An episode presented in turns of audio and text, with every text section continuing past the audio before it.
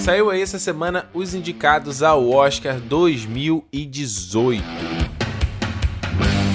Então bora lá comentar cada uma delas, dando aqui uns palpites, fazendo aqui umas seleções dos meus preferidos em cada categoria.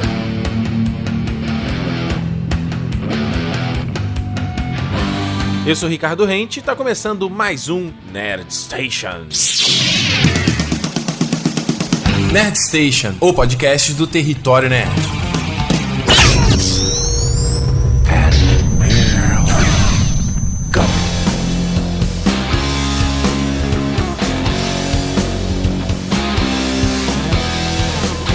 Olá, muito bem, tá começando o seu, o meu, o nosso Nerd Station, gente. E aí, tudo bom? Quanto tempo, hein?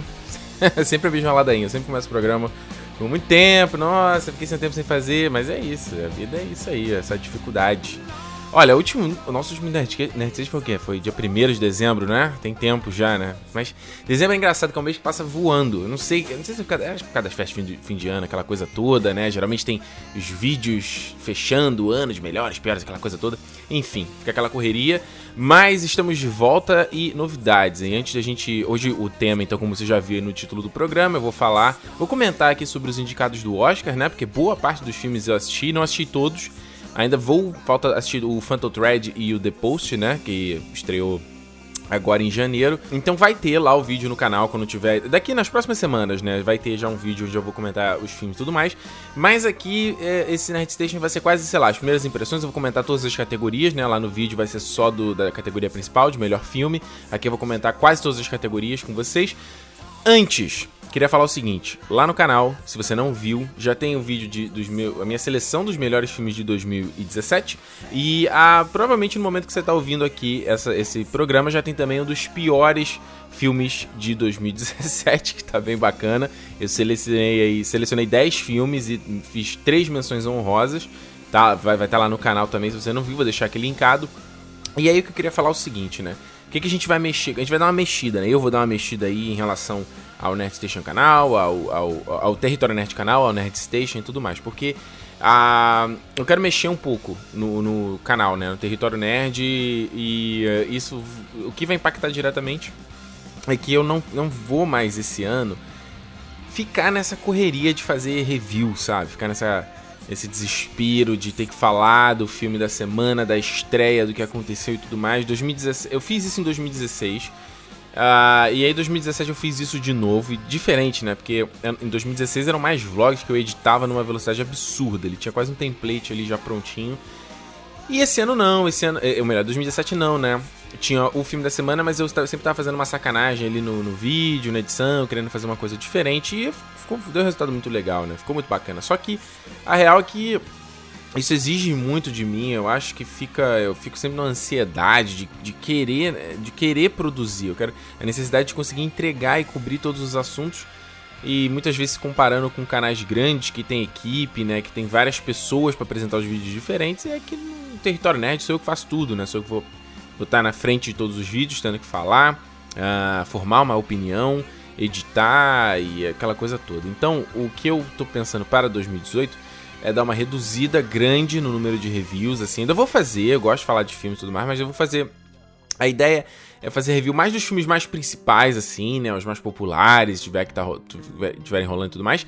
E de filmes que eu estou afim de falar, sabe? De filme que eu. É, por exemplo, ano passado, Fragmentado era um filme que eu não ia fazer review, mas eu assisti o filme, fiquei maluco, fiz o vídeo e ficou um vídeo legal, entendeu? Porque o filme me impactou. Então, o que acontece muitas vezes é um filme que ele não tem tanta expressividade, assim, ele não me impactou muito, não tem, tem muito o que dizer é, sobre o filme, e aí eu acabo fa fazendo e falando porque, por, porque eu tenho que fazer, porque fica naquela pressão de fazer, né? Então, eu não quero, eu nunca quis, desde que eu comecei a fazer o Território Nerd, que fosse um canal de review de, de filme, entendeu? De crítica de filme. Não é isso, eu não sou crítico de cinema. Mas eu quero que seja um, um, canal que a gente fale de nerdice, que fale de filme também, porque eu gosto muito. Mas, de, mas eu quero abordar, eu quero que nesse, nesse negócio de não. É, é, tirando esse espaço, né, de não ter que produzir sempre o review da semana, eu quero usar esse espaço para produzir vídeos e temas que eu tenho mais interesse, que eu acho que vão ser temas mais únicos, entendeu? Eu acho que Quando você tem um review de um filme, todo mundo vai fazer esse review. Beleza, eu tenho a minha opinião, tenho o meu jeito de fazer e tudo mais, mas todo mundo vai fazer aquele, aquele mesmo tipo de conteúdo. Agora, quando vai pegar um vídeo, tipo um vídeo análise em, deta em detalhes do Mãe ou do Mulher Maravilha, ou temas mais amplos e tudo mais, é uma visão que só eu vou trazer, entendeu? vou só, é só a minha pegada. Então, eu acho que vai ser mais interessante abordar esses temas, sabe? Como eu já prometi, já falei várias vezes no, no Twitter, que eu tenho um vídeo a respeito de Ghost in the Shell Blade Runner, Matrix, que eu, eu já tô já comecei a escrever esse vídeo, esse vídeo tá tomando forma, ele tá existindo na minha cabeça, tá ecoando na minha cabeça. Tem o review em detalhes do fragmentado que eu falei que ia fazer, não, acabei não fazendo. É, que mais? É, você vê, ó, eu acabei não fazendo esse vídeo fragmentado porque na época foi em abril que estreou no Brasil. Já tinha passado um mês que eu tinha visto o filme aqui fora. É, e aí tinha Power Rangers, é, A Bela e a Fera, sabe? Tinha outros filmes que eu tava querendo cobrir com o lançamento da semana. Então, eis um exemplo de não fazer o lançamento da semana para poder focar nesses assuntos. Tem a análise em detalhes que eu quero fazer do A Ghost Story também, né? Que tá agora aí, vai, vai sair. Que, vai sair não, não, o filme que foi agora de 2017, pouca gente viu, mas eu sei que não vai render tanto em audiência, mas foi um filme que eu achei tão interessante, impactou tanto eu acho que tem. Eu acho que é um filme que tem muito a ser debatido, sabe? Acho que ele rende tanta discussão. Então é, eu quero fazer também. E falar mais de série, sabe? Eu quase não falo de série no canal. Então, eu queria, gostaria de falar de Mind Hunter, gostaria de falar de The End of the Fucking World, que foi um filme que eu gostei, uma série que eu gostei pra caramba também. Vai ter aí o Altered Carbon da, Net, da Netflix, tem. que mais? Vai ter o. Tem o Star Trek Discovery, que todo mundo fala. Esse tem muita série que pode ser falado. Westworld, que todo mundo pede, é, American Gods, que já pediram também, tem o Mind Hunter. Então, assim, tem muita série que eu também quero falar e acabo, não, enfim, não falando por isso. Então, a, a ideia vai ser mais justamente focar nesses. nesses nesses conteúdos mais amplos, mais originais pro canal. E de qualquer forma, eu ainda quero falar de filmes, ainda gosto de falar de filmes. Então, se você curte isso que eu faço e não quer perder, a boa notícia é: boa parte dos reviews vão ser transportados aqui pro Nerd Station, entendeu? Porque eu ainda vou assistir esse, esses filmes, eu ainda vou querer comentar e falar sobre eles. Só que o Nerd Station ele, ele requer muito menos trabalho do que um vídeo, entendeu? Então, é, os filmes que eu não vou, não vou fazer, não vou fazer review, eles vêm aqui pro Nerd Station. Então, tem alguns filmes que eu, é, que eu tava até na dúvida que eu ia fazer, para onde eu ia jogar, por exemplo, o Projeto Flórida que eu já assisti. É, pô, o Projeto Flórida de novembro, sabe? Já quero fazer vídeo, o Lady Bird, o uh, por todo o dinheiro do mundo do Ridley Scott, o Jogo de Mole do Sorkin também já vi. É, o, o, artista do desastre, né? O Disaster Artist do James Franco. Tem, tem vários, entendeu? Então, vários. O, o Call Me By Your Name, né? Me chama pelo seu nome também. Então, eu, eu quero pegar esses filmes e. Que, que eu não vou fazer vídeo mesmo, eles não vão, vão pro canal. E para não se perder, para ter um registro de certa forma, eles vão ser transpostos aqui pro Nerd Station, da mesma forma que eu fiz há duas edições atrás, né, já que tão pouco foi o, o, do Blade Runner, né, 2049, que eu não fiz review com spoilers no canal e eu fiz aqui no podcast, né? Então é isso que vai, vai se fazer. Uh, vale lembrar o seguinte também, eu vou também comentar no, no, no, Twitter, como eu sempre comento, vou comentar também no Facebook, como eu sempre comento, é, no meu perfil pessoal, né? E vou comentar também no Instagram, no Território Nerd. Então, se você tem algum, alguma dessas redes sociais que você não me segue ainda, vai lá seguir, porque esses conteúdos eles vão começar a ser espalhados, entendeu? Eu não quero mais continuar ficando com meu conteúdo centralizado no YouTube. O YouTube é uma plataforma que cada vez menos eu sinto confiança, sabe? Que é uma plataforma que, que é, você, sei lá, pode se criar, pode ter um, ter um produto ali mesmo, que, que eu, eu, fico sempre com aquela sensação de que daqui a pouco ali o YouTube dá um estalar de dedos, muda uma regra e vai foder todo mundo, sabe? E eu que sou um cara que já perdi canal, então é, é uma, é uma parada muito chata e eu não quero ficar botando mais meus ovos numa única cesta, sabe? Então é isso, tá? Recado tá dado, né? Vai, a, a ideia é voltar agora de um ritmo mais constante e com esses novos conteúdos sendo abordados aqui. Também tendo, pode ter convidado algum dia, quem sabe, entendeu? Pra falar, falar algum filme junto comigo. Quem sabe? O, como sempre, o formato podcast aqui é bem mais aberto, mas eu quero focar mais no podcast também uh, em 2018 e esses conteúdos também nas redes sociais, como eu falei para vocês, mas o canal também continua, vai lá fazer. O canal eu quero que ele tenha uns vídeos um pouco mais originais. Acho que esse é o meu ponto, entendeu? Fechado? Então olha só, vamos de música, sempre tendo musiquinha. E eu trouxe aqui músicas de, de filmes, músicas de filmes, músicas do Oscar, algumas indicadas, outras não. Mas eu quero então começar esse Nerd Station aqui, Nerd Station aqui com Come Alive aí que toca em O Rei do Show, The Greatest Showman do Hugh Jackman, que olha o filme. O filme é bem mais ou menos, mas caramba, o pessoal adorou pessoal adorou, dando uma grana boa. A trilha sonora ficou em primeiro lugar aí na Billboard aí durante várias semanas. Olha aí, hein? Então, Come Alive, o rei do show.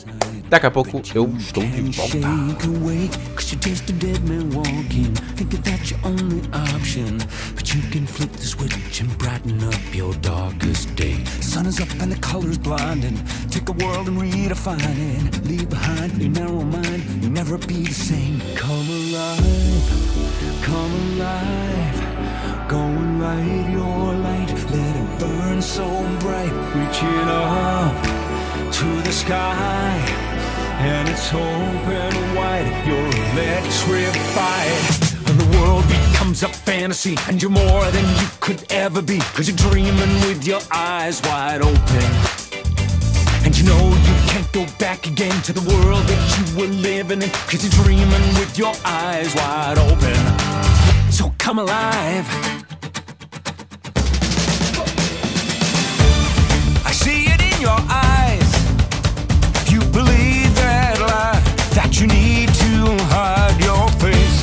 Afraid to step outside, so you lock the door.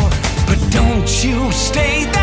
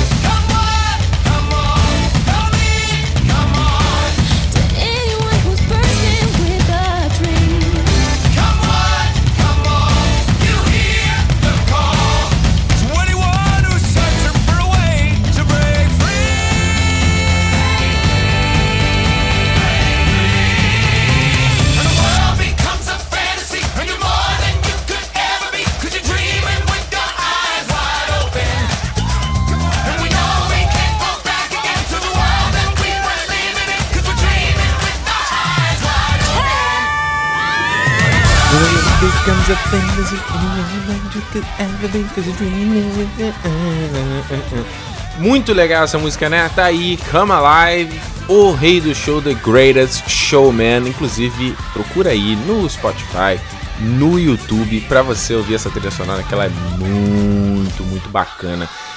Certo, senhores, daqui a pouco a gente tem mais músicas, mas agora é hora de falar de Oscars, né? Porque aí essa semana agora aqui do dia, do dia entre o dia 22 e dia 26 de janeiro, a academia divulgou aí a lista, né, dos seus indicados ao Oscar, tão aguardada lista. A cerimônia acontece agora no dia, agora não, né, dia 4 de março, ainda tem um tempinho, um mês pelo menos. Mas ah, o que eu queria falar antes é o seguinte sobre o Oscar, até porque muita gente me mandou mensagem no Twitter perguntando sobre Framboesa de Ouro também, porque né, indicou aí o, o Mãe pro, como pior filme, Jennifer Lawrence como pior atriz, Aronofsky como pior di- diretor e tal. Eu só queria deixar claro o seguinte, cara, o Framboesa de Ouro é uma brincadeira, é uma palhaçada, sabe? Não é nada pra ser levado a sério, não é nenhuma premiação séria, tá? Vamos deixar isso claro. E o Oscar, ele é uma é o, é o prêmio máximo, né, de Hollywood, vale dizer claro, esse é o prêmio máximo da ali dos filmes americanos, né? E é o prêmio da academia ali do, de hollywoodiana, mas o, Oscar ele não é confirmação de merecimento, tá? Isso daí, o Oscar tem muito lobby, tem a- a- os estúdios eles investem granas em, em, sabe, conquistar os votos das pessoas, né? Dos votantes da academia.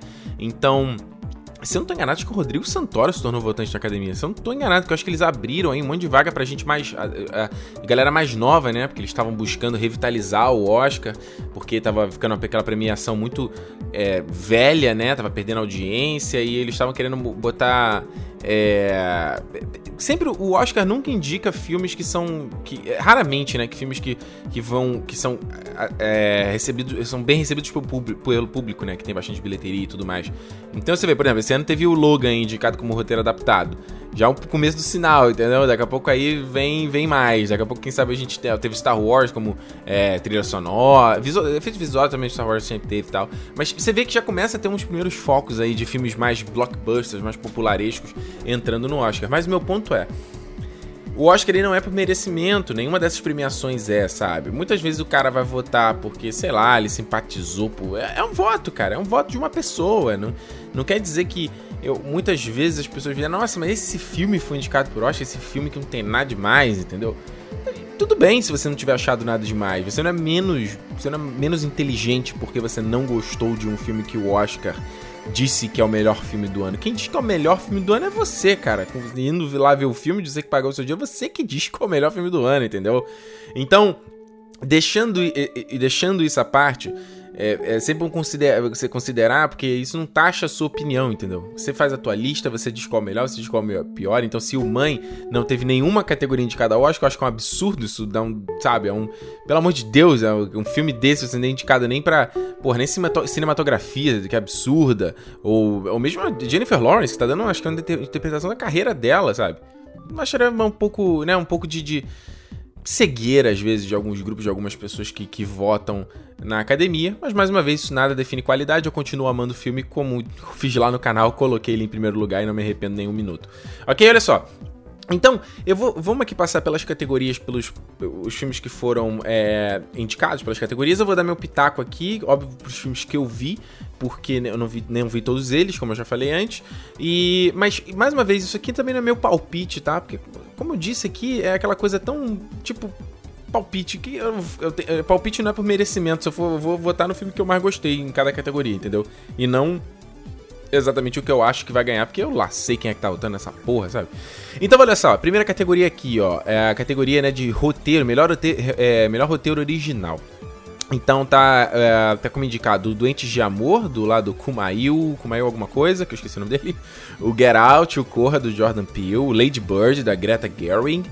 O A Forma da Água, do Del Toro. E os três anúncios para ah, um crime, filmaço também.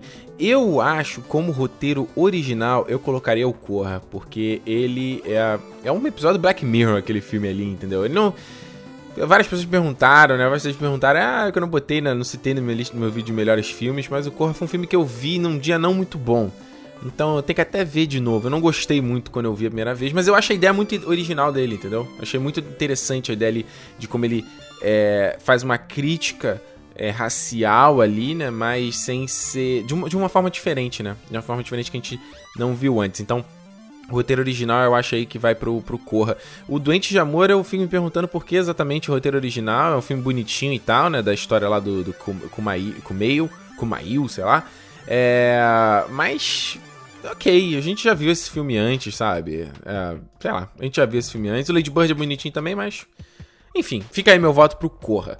Aí, é, melhor roteiro adaptado, a gente tem o Me Chame Pelo Seu Nome, o Artista do Desastre, o Logan, olha aí, surpresa, o Jogo de Mole, né, Molly's Game, e o Mudbound, que vai estrear agora em fevereiro aí no Brasil. Inclusive, curioso, só uma curiosidade pra vocês, o Mudbound, aqui, pelo menos aqui no Canadá, ele, ele, é, ele é um Originals Netflix, então ele tá lá no catálogo da Netflix, entendeu? Só que eu, eu não sabia que ele era um filme, que ele não era exatamente um original.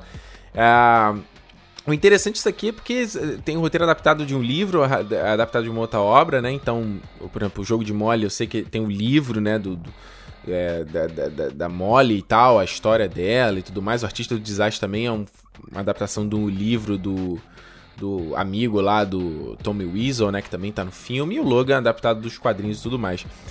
Eu acho que se a gente fosse botar roteiro. eh, roteiro adaptado eu acho complicado, porque será que a gente tem que ler o livro original pra entender?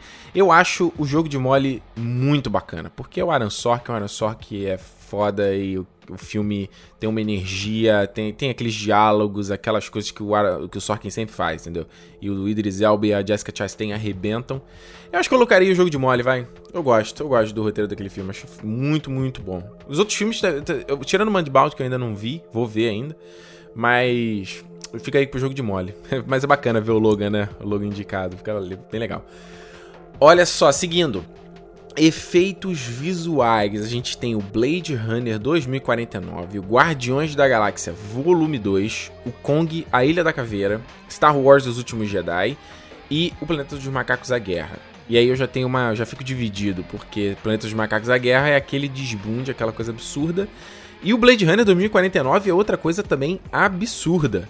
Eu fico extremamente dividido entre essas duas categorias.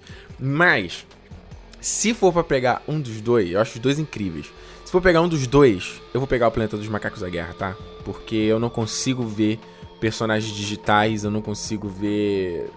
Não dá pra acreditar que ele foi criado em computador, sabe? Acredito que aquilo ali existe mesmo, num, num espaço físico e que tá interagindo ali com os atores de verdade. Então, Planeta dos Macacos da Guerra eu acho que é um trabalho absurdo. Tanto que ficou. Eu vi o Matt Reeves falando que ele ficou mais de um ano na pós-produção. Mas o Blade Runner 2049 também é outro filmaço. Filmaço. ma- Mais uma vez, falando de merecimento, mais um film- filmaço que foi esnobado, né? Poderia ter entrado como direção, poderia ter é, entrado em umas outras categorias aí, né? Mas enfim. é, eu acho que o, o Kong, a Ilha da Caveira é bonitinho também, efeitos visuais e tal, mas muito exagerado. Star Wars, Últimos Jedi também é exagerado, entendeu? E de Guardiões da Galáxia Volume 2 é um filme bacana também, mas é, fica pra trás de- dentre esses dois aqui que eu já falei pra vocês. Meu voto, Planeta dos Macacos, A Guerra. Seguindo, a gente tem a mixagem de som, né? Que é aquela categoria que, eh, que é como o, o, o, o- todos os áudios do filme foram balanceados ali. Então, você tem os efeitos. O, o Fallen e a sonoplastia, né? Os efeitos de som de, de pisada, de você abrir uma fechadura, de você bater, esses sons, você tem a música, você tem os diálogos e vários outros. Como tudo isso é balanceado e se você consegue ouvir todos esses, esses sons quando você está assistindo o filme. Então você tem o Baby Driver, você tem o Blade Runner 2049, o Dunkirk, tem o Star Wars Os Últimos Jedi e o A Forma da Água. Esse, nesse, essa categoria aqui, mixagem de som. Tem mixagem de som e edição de som, né? Que são duas categorias que andam, andam bem juntinhas. Eu acho, eu colocaria o Baby Driver, vai. Porque eu acho que nessa categoria aí o Baby Driver arrebenta.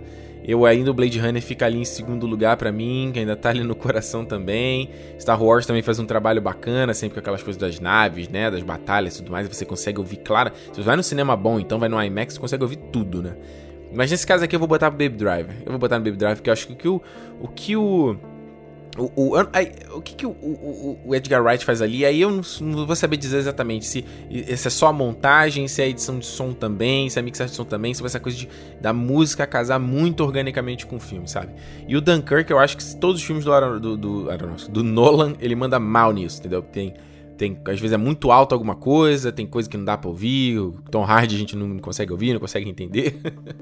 então, seguindo, a edição de som fica aí mesma, os mesmos indicados: Baby Driver, Blade Runner 2049, Dunkirk, A Forma da Água e Star Wars. Meu voto então também vai para Baby Driver. Embora eu também acho. Eu gosto, eu gosto do Dunkirk também nesse aspecto e o Blade Runner também. O Dunkirk, porra, naquela primeira cena que tá os caras caminhando ali na, na, na, no- na rua e aí dá o primeiro tiro. Eu não sei vocês, mas no cinema eu. eu dei uma, um salto na hora. Olha só, vamos seguir aqui com design de produção. Ou seja, a gente está contemplando é, o, o- o- visual né, do filme como um todo, né? O, visual tátil ali, tangível que a gente tá vendo ali. Então, o design dos sets, os designs do- dos utensílios, né? Que eles usam de armas, é, de... de, ah, Qualquer, qualquer artefato, né? Qualquer coisa que eles usam ali no, du- durante uma cena, isso entra no design de produção. Então, os indicados aqui tem o A Bela e a Fera, Blade Runner 2049, O Destino de uma Nação, o Dunkirk e o A Forma da Água. Olha, eu vou te falar duas coisas. O, o, o Destino de uma Nação eu não posso dizer porque eu não vi o filme, mas eu. Bela Fera, acho muito legal. Vi muita gente reclamando do design da Bela Fera, né? Principalmente você não conseguir entender ali o traço dos, dos, dos personagens, né? Do, do- dos personagens ali do Castelo da Fera, mas eu acho muito bonito o filme. Blade Runner 2049, mais uma vez, eu acho que é um absurdo o que eles fazem nisso. Quando ele. Aquelas gigan, gigan, gigan, Como é que eles. Como seria isso em português? Tem os miniaturas e eles, ele, ele chama de gigantura, digamos assim, sabe? Que são aquelas miniaturas gigantescas que de que cenários e tal. Então a Weta Workshop lá do Senhor dos Anéis, eles fizeram. É, tipo, por exemplo, então você tem a cidade, eles fazem a cidade numa miniatura, entre aspas, gigantesca. Que aí você pode pegar a câmera e ir passeando, e depois você faz ali um tratamento digital pra fazer a composição da cena e tudo. Por, por isso faz muito real, entendeu? Quando tem ali o, o- aquela, aquele carro, né, do K, ele vai. Logo na primeira, no começo do filme, quando ele vai passeando ali por Los Angeles, que é bem maneiro. E o A Forma da Água é muito lindo, cara. Olha, esse filme, quando estressa, tem que assistir. Porque ele tem um visual de filme antigo. Então, de você pegar, de você ter elementos artísticos do, do Art Deco, é, seja no papel de parede ou na- nos ornamentos da porta. É muito, muito legal, cara. E, e o Del Toro fez esse filme por um preço super barato, sabe? É por pouca grana que ele gastou nesse filme. Mas eu, nessa categoria de design de produção, eu coloco Blade Runner 2049. Acho que não tem pra ninguém, porque. O filme bonito. O filme bonito é esse Blade Runner 2049, sabe? O cenário de, de Los Angeles, o, a, a- a casa lá do, do, do K. Depois, quando ele sai de Los Angeles, ele vai procurar ali o. Vai fazer a investigação. Quando ele, depois ele chega em Las Vegas. Nossa, aquilo ali é absurdo. E depois o que o Dickens ali faz fi- fotografar o filme é outra coisa absurda. E olha só, vamos só nas últimas duas antes de a gente fechar o bloco. A gente tem a trilha sonora de canção original. A gente tem Mighty River, da Mary J. Blige, do, do Mudbound aí. Tem também o Mr. of Love, do Sufjan Stevens, do Me Chame Pelo Seu Nome. Tem o Remember Me, do Coco. Oh, uma música bonitinha. Stand Up For Something, do Marshall, do filme Marshall. E o This Is Me, de, do o The Greatest Showman, o rei do show. E aí não dá, aí não dá, a minha... não tem como, a minha indicação vai para Remember Me, porque eu fiquei cantando essa música pra caramba depois que terminou o filme e eu vi a trilha várias vezes. O Mighty River também é uma música bonita pra caramba. Eu não vi o filme ainda, mas eu vi a música. E o Stand Up For Something achei ok, entendeu? É um filme que tem uma letra tal poderosa do Common ali, né? Que ele já tinha feito lá no, no Selma, né? Que eles ganharam o, o Oscar também. E com John. Acho que John Legend também, não tava? John Legend? Tô viajando. E agora o This Is Me, eu acho sinceramente que é a, a mais fraquinha, assim. Da, a série This Is Me é uma das mais fraquinhas. Eu acho que tá- da trilha do Rei do Show é uma das músicas que eu menos. ah, acho ok. Não, acho que a música da Michelle Williams do filme é a mais fraca. Enfim, fica aí Remember Me do, do Viva a Vida é uma Festa. E a última, Vida é uma Festa, ótimo. Canção original, hein? Trilha sonora original. E aí, olha isso. Temos aí Dunkirk, Hans Zimmer. Hans Zimmer arrebentou, hein? Mas eu ainda acho a trilha sonora do Blade Runner 2049 mais legal. E ele não foi indicado. Tem a trilha sonora do Phantom Thread também, do Johnny Greenwood, que essa eu não ouvi. Tem Uma Forma da Água, pelo Alexandre Desplat, trilha muito bacana. Star Wars Os Últimos Jedi, John Williams. E três eh, anúncios pa- de- para um crime do Carter Burwell, que eu vou ser bem sincero, eu gostei muito do filme, mas eu não lembro da trilha sonora. Eu não lembro, ela não me marcou, entendeu? Talvez se eu ouvir e tal, de novo, mas vendo pelo filme ela não me marcou. Então, dessa forma, eu. A trilha do Dunkirk é muito interessante, aquilo que, que o Hans Zimmer brinca ali com a questão do relógio, né? Do tic-tic-tic que ele faz no, no filme inteiro. Mas eu vou ficar com a trilha do Alexandre Desplat pro A Forma da Água, porque o trilha bonita. Se você não viu o filme ainda, não viu porque não chegou no Brasil, né? As- é, é, vai no Spotify ou vai lá no YouTube e dá um play, porque é bonita demais. É, é poético, sabe? É, a música exala rom- romantismo. Certo? Então, olha só, aproveitando que a gente tá falando de música, eu vou trazer aqui pra vocês uma música então que foi indicada como melhor canção original, justamente que é Mystery of Love do Sufjan Stevens. Ouve aí que eu já volto. Oh, to see without my eyes. The first time that you kissed me, boundless by the time I cried. I built your walls around. White noise, what an awful sound.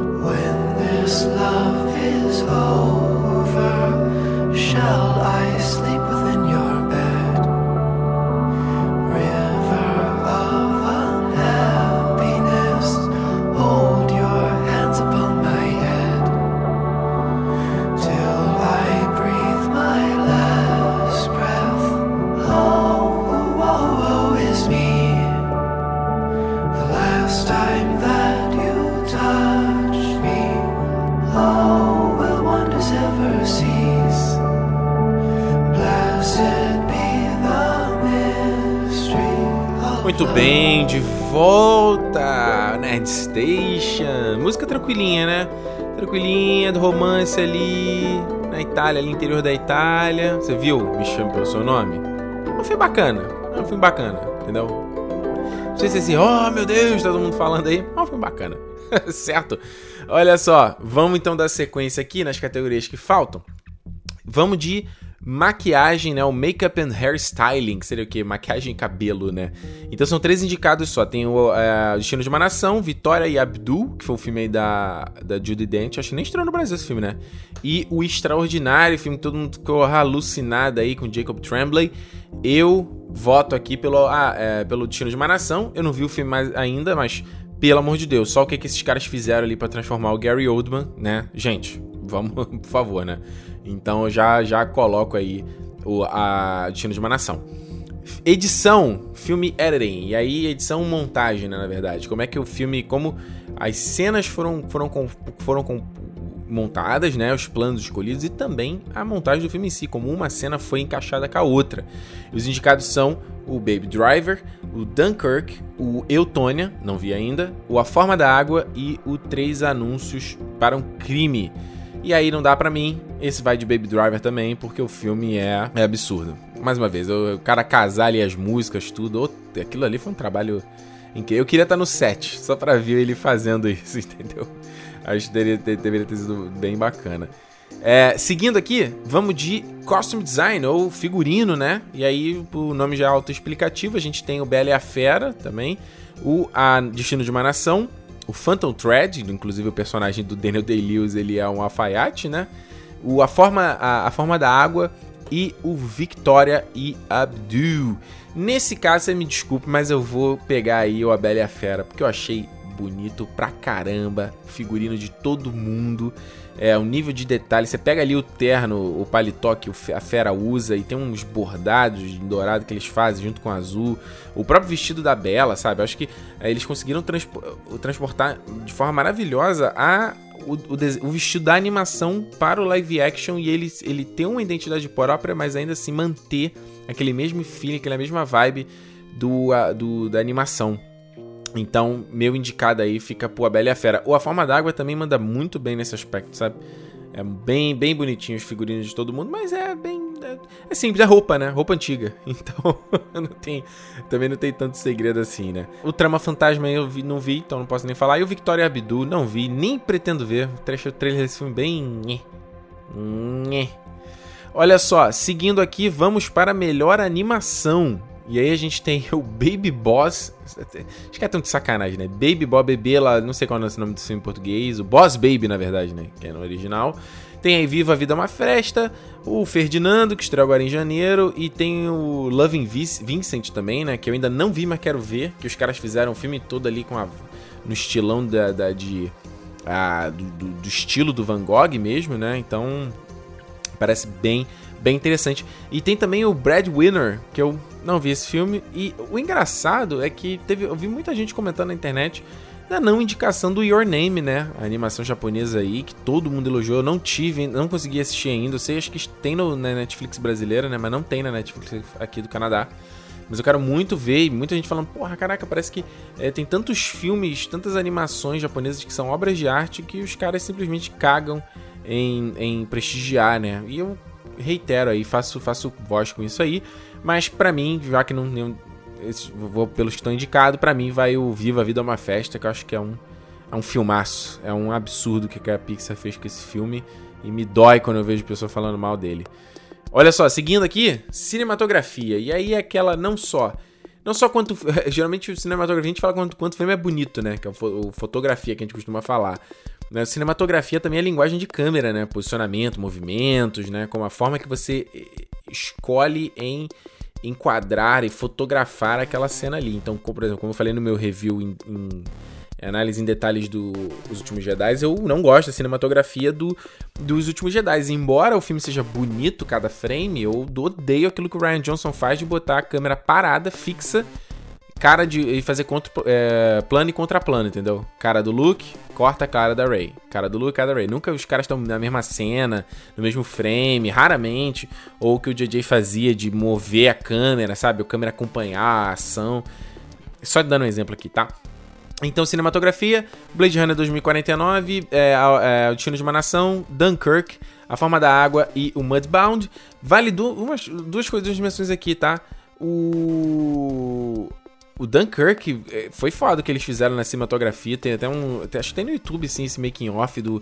Como os caras tiveram que adaptar as câmeras de IMAX para conseguir gravar as sequências, né? Ali dentro do barco e no avião. Bem, bem. Isso, gente, eu não tenho o que falar do filme.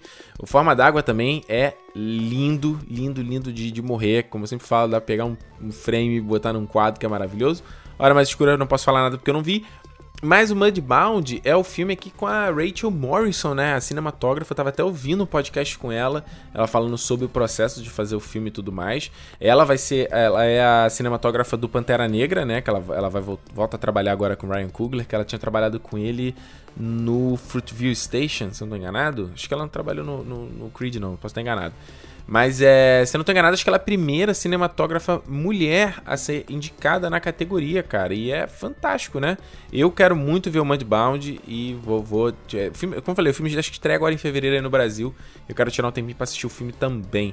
Mas não tem discussão, essa categoria é do Roger Dickens, que é um cara que já tá há muito tempo aí fazendo filme bonito pra caramba, fotografando filme muito bem. O cara é um mestre e não tem Oscar até hoje. Então, esse ano é pra corrigir esse erro, porque Blade Runner 2049 é um desbunde. Meu Deus. Como o filme, cada frame daquele filme ali é absurdo e lindo, cara. Nossa, nossa, nossa. Tem nem discussão. Cinematografia é Roger, Roger Jenkins na cabeça, tá? E aí, vamos aqui a melhor diretor, chegando nas categorias principais, hein? A gente tem o Nolan, indicado aí, né, por Dunkirk. O Jordan Peele, cara, indicado pelo Corra. Olha, o primeiro filme do cara. O cara é comediante, ninguém queria fazer filme dele. O cara financiou do próprio bolso, indicado a melhor filme, melhor diretor, Jordan Peele. A Greta Gerwig, que dirigiu aí o Lady Bird. Também, primeiro filme dela, atriz, né, Greta? Já tinha, trabalhou escrevendo e tudo mais, mas primeiro filme dela também. O Trama Fantasma, Paul Thomas Anderson, último filme do Daniel Day-Lewis, e o A Forma da Água, do Guilhermo Del Toro. E, pra mim, essa categoria... Eu não vi, eu não vi o Trama Fantasma, né? Mas pra mim essa categoria vai pro Del Toro. Eu acho que o Del Toro aí faz um trabalho magnífico no, numa forma da água, dirigido de um. É, é, é, acho que é impressionante, às vezes você vê. É porque a gente, quando a gente vê um filme pronto, né? A gente sempre vê o filme pronto. Mas eu fico imaginando, cara, você, quando você tá fazendo um filme, você tem essas, essas partes se movendo o tempo todo, essas cenas, essas coisas que estão escritas, essas artes conceituais. Então quando eu vejo um filme que ele é montado, que ele é. Você vê o filme pronto e ele parece tão orgânico, ele parece tão vivo. Eu falo, caraca, isso é obra de arte, sabe? Então, obra de. Quer dizer, todo, todo filme é obra de arte, mas ele é obra-prima, então. Então eu coloco aí a forma da água. O, o Nolan também eu acho que ele manda bem demais no Dunkirk, né? Mas o Nolan. Eu tenho. Eu, não- eu sei que isso é, isso é a categoria de direção, né? Mas eu acho que ele, pra evocar emoção, ele. Eu não sei. Eu acho ele muito mecânico pra ele conseguir fazer isso, sabe? Então. Pra mim aí vai Guilherme Del Toro. Obviamente eu acho que essa categoria valeria aí pelo menos uma indicação do Aronofsky também pelo Mãe, vale sempre deixar, mas este sou eu, certo? Olha aí, seguindo aqui na categoria de melhor atriz coadjuvante, essa é a categoria que eu vou ter menos o que dizer, mas você tem ó, a Mary J. Blige do pelo Mudbound, a Alison Janney pelo Eutônia, que todo mundo falou que ela tá incrível, a Leslie Manville pelo Trama Fantasma, a Laurie Metcalf pelo Lady Bird e o, a Octavia Spencer pelo A Forma da Água. Desses filmes aqui eu só vi o Lady Bird e o A Forma da Água. A, a, a Octavia Spencer tá ótima, mas acho que ela tá bem como ela sempre tá. Eu não vi nada de muito diferente que ela já tem feito antes. Entende o que eu- entende o que eu quero dizer? A Laurie Metcalf do, do Lady Bird também gosto dela, que ela faz a mãe do. Ela faz a mãe do Leonard. Ela faz a mãe do Sheldon, né? Ela faz a mãe do Sheldon do Big Bang Theory. E ela tem uma relação aqui com a Shosha, a Shosha Rohan, né? Que é assim que se fala o nome dela. E é muito bacana, a, a relação mãe-filha parece muito verdadeira nesse, nesse filme aqui. Ah, então, já que eu- as outras três eu não vi, eu vou botar aqui então a Larry, a Larry Metcalf. Mas a Alison Janney, pelo que eu vi de trailer, ela parece estar incrível e eu gosto muito dela. Mas vamos ver, eu não vi o Eutony ainda. Mas pegando só do que eu vi, a Laurie Metcalf aqui pelo Lady Bird, eu acho que ela arrebenta. Olha só, seguindo, é, ator coadjuvante, a gente tem então William Defoe pelo Projeto Flórida, Woody Harrison pelo Três Anúncios para um Crime, o Richard Jenkins pelo A Forma da Água, o Christopher Plummer pelo Todo o Dinheiro do Mundo e o Sam Rockwell pelo Três Anúncios para um Crime. E aí, essa é pra mim a categoria mais difícil, porque eu amei todos esses atores nos seus filmes. Acho que o William Defoe no, no Projeto Flórida tá todo coração. O que, que ele faz, de ele, a doçura que ele passa, sabe? Ele, ele não é um personagem doce no filme, ele é um personagem, ele é um zelador desse, desse ah, hotel. Então ele é duro, ele briga, e, mas, mas ele tem uma coisa de pai, sabe? De brigar pelas suas crias, ele tratar os, condo- os hóspedes ali como, como filhos, sabe? Então ele passa uma doçura muito bacana. O Woody Harrison também arrebenta, o personagem dele tem uma jornada bem interessante no Três Anúncios para um Crime. O, o mesmo vale pro Sam Rockwell. Que Sam Rockwell tem umas cenas nesse filme que ele, cara, eu acho que o maluco deve ter, ter terminado o filme exausto, sabe? O Sam Rockwell é sempre bom. Mas nesse filme aqui ele faz um personagem muito escroto. Muito escroto. Personagem racista, sabe? É um merda. E o filme consegue fazer você curtir o personagem, sabe? E também por conta do ator. Então acho que ele arrebenta. E o Richard Jenkins também, eu também adoro ele. Eu já, sou fã do Richard Jenkins desde os A Sete Palmos, né? Que ele fazia lá o patri- Patriarca dos Fisher.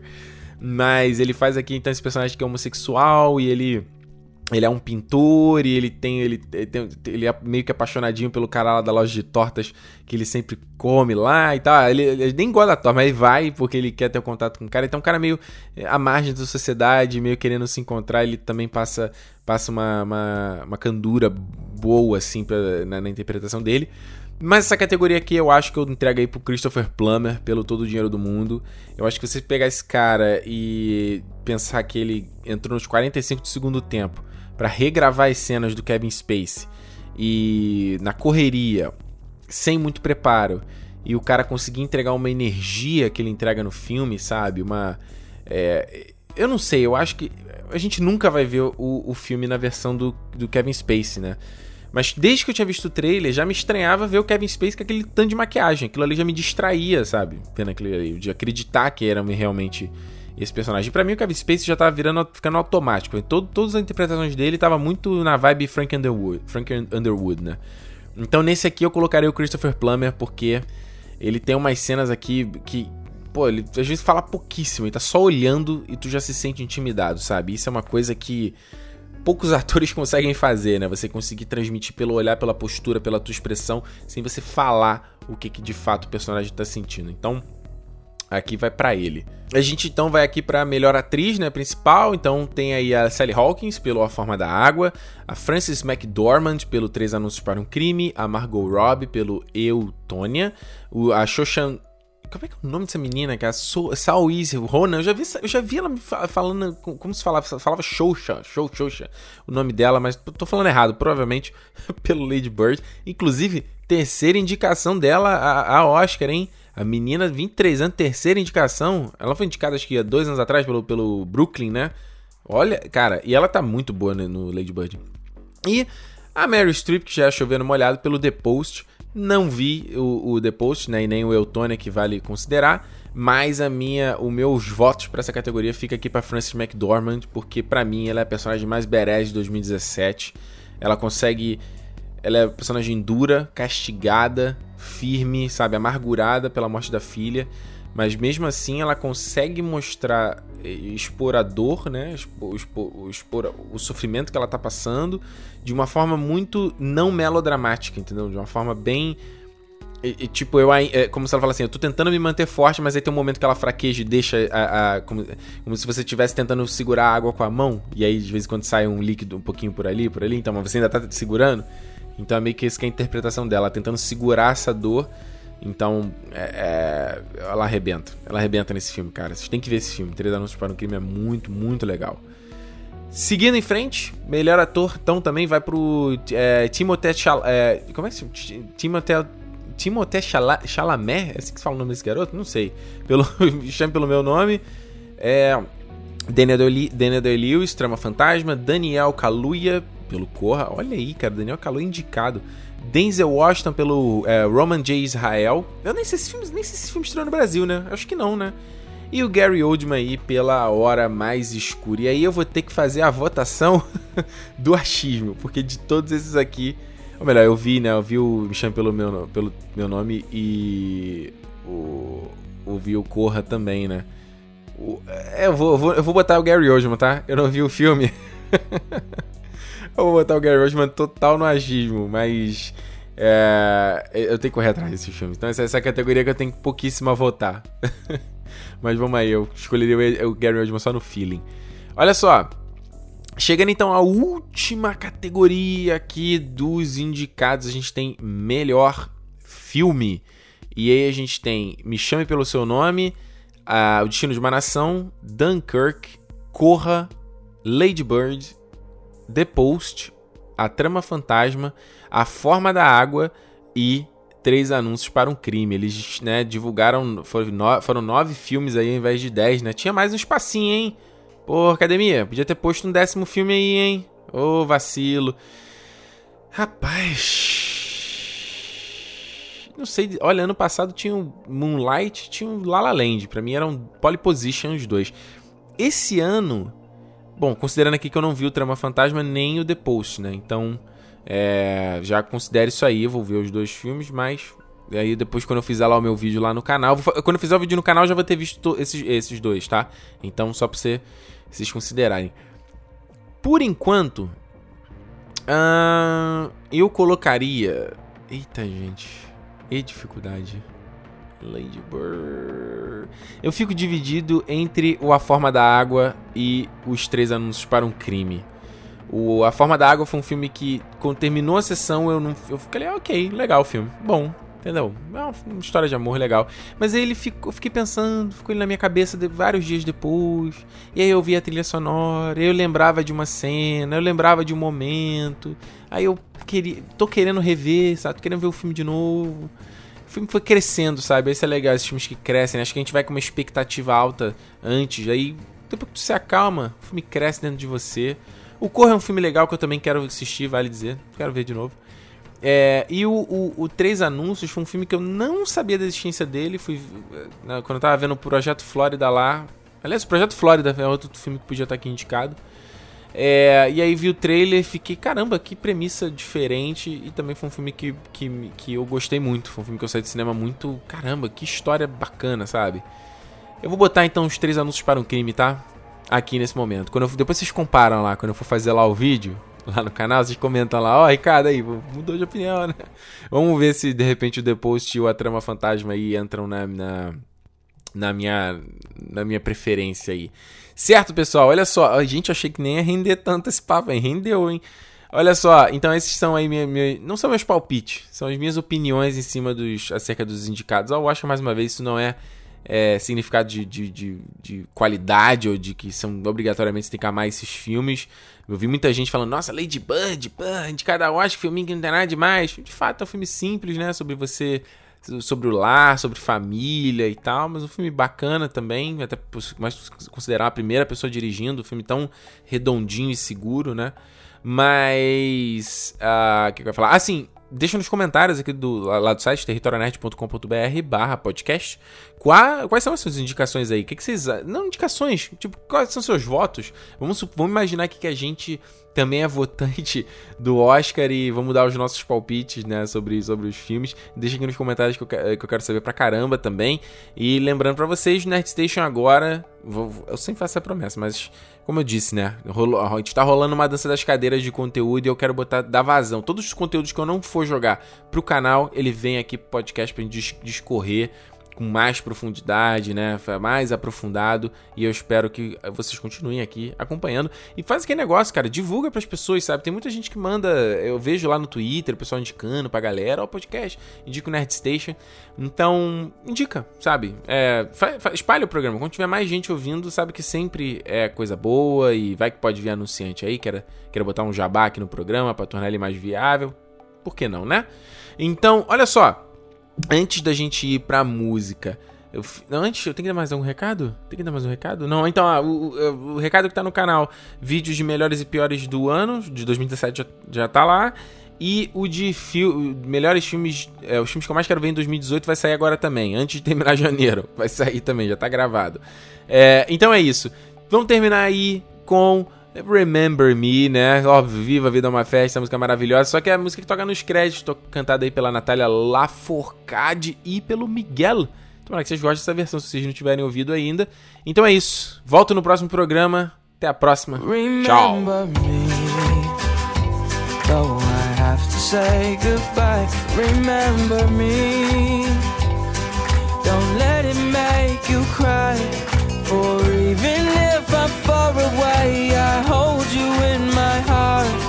I sing a secret song to you each night we are apart. Remember me. Though I have to travel far, remember me. Each time you hear a sad guitar, know that I'm with you the only way that I can be. Until you're in my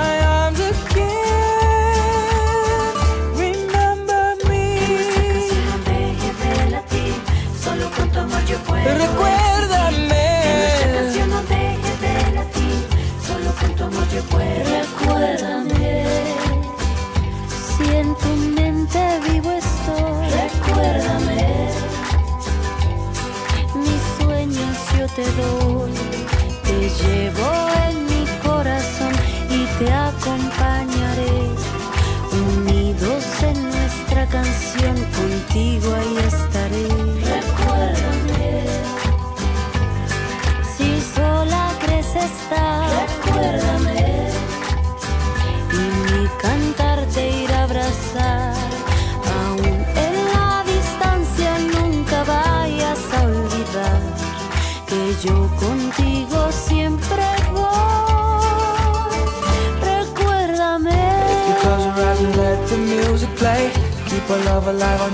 fade away.